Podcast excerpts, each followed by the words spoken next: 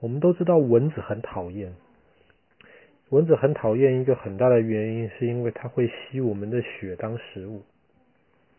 但是蚊子真的让人很讨厌的的一点，还有当它吸我们的血当食物的时候，它会把它身体里面的一些细菌放到我们的身体里面，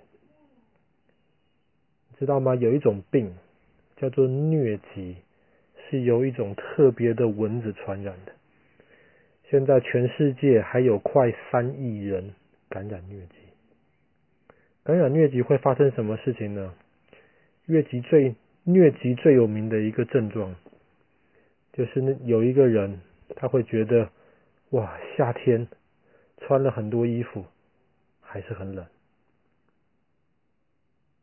冬天把衣服都脱光还是很热，他会觉得身体没有力气，他常常会觉得头很痛，而且慢慢他身体里面很多的器官的功用都会被破坏掉。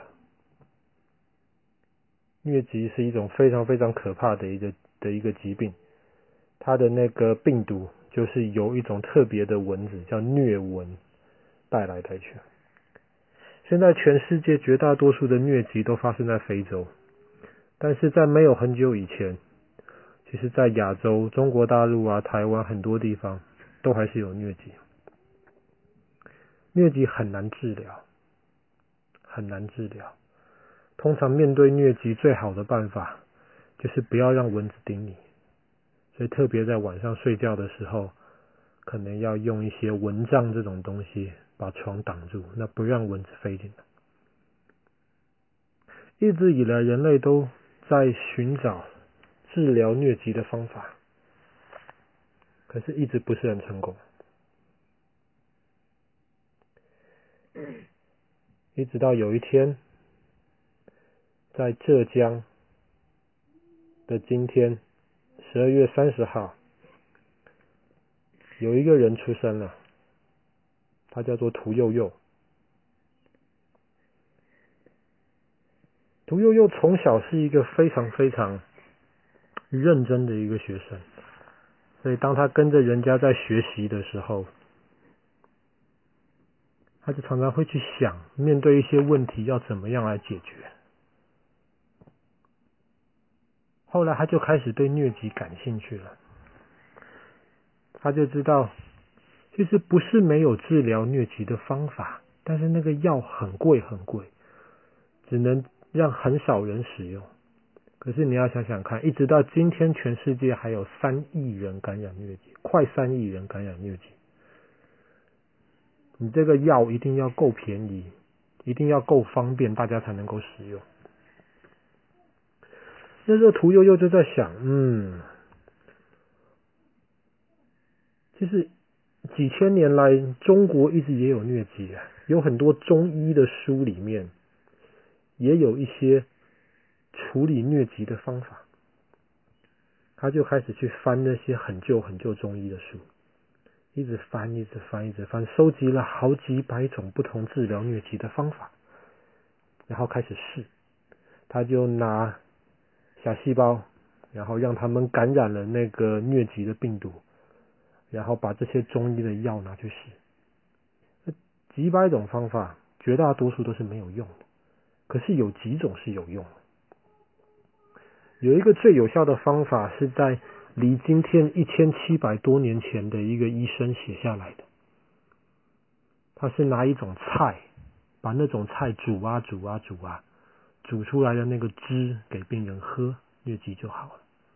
屠呦呦就照那个方法来试，哎，发现真的可以把那个小细胞里面的那些疟疾病毒杀掉。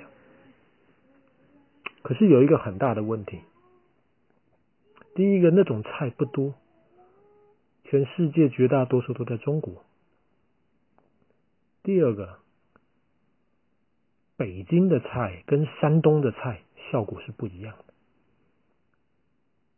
这样这样子就很麻烦了。嗯，你一个医生，比方说今天有一个非洲的医生，他要帮他病人治疗疟疾，他要从中国找这种菜来熬汤喝，他还要问清楚到底这个菜是北京来的还是山东来的，好麻烦哦。很麻烦呐、啊。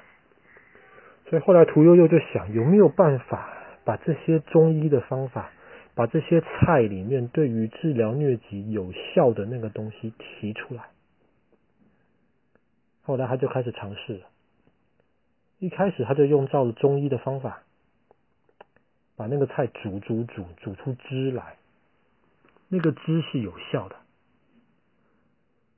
可是这样子一大颗菜只能煮一点点汁，怎么办呢？后来他又想了很多其他办法，参考了很多其他书，他就发现我不能用煮的。因为温度太高了，会把这个菜里面把那个疟疾杀掉的那个有效的那个东西给破坏掉。我不能用煮的，用冷水泡吧。用冷水泡可以泡出更多一点来，可是还是不够。后来他就开始慢慢做实验，就发现，哎呀，我用一些化学的一些元素，不是化学的元素，我用一些。化学的一些呃一些液体来泡泡那个菜，我就可以泡出更多可以把这个疟疾杀掉的这个东西的这个有效的这个成分来。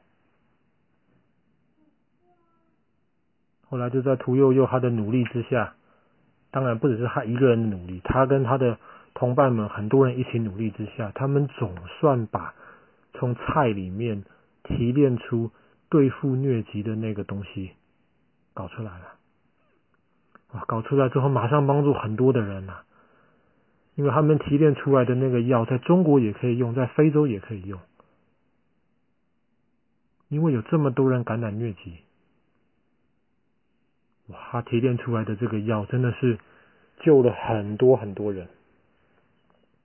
后来在二零一五年的时候，那屠呦呦还拿到诺贝尔奖。最主要的原因就是因为纪念他，也感谢他找到这种对疟疾有效的药的方法。那个药今天还在用，可是当然，因为从屠呦呦一九八零年代发现到现在，用了一段时间了，现在开始有一些很狡猾的这个疟疾的病毒。他开始学会慢慢不怕这个药，所以现在医生在用屠呦呦提炼出来的这个药的时候，他们通常会跟其他的药一起使用，以保证可以把这些坏的疟疾病毒全部杀掉。所以我们今天要讲的故事，就是在十二月三十号的今天，屠呦呦出生，然后发现了这个。能够对付疟疾的这个药，救了很多人。好了，那今天故事就讲到这里了。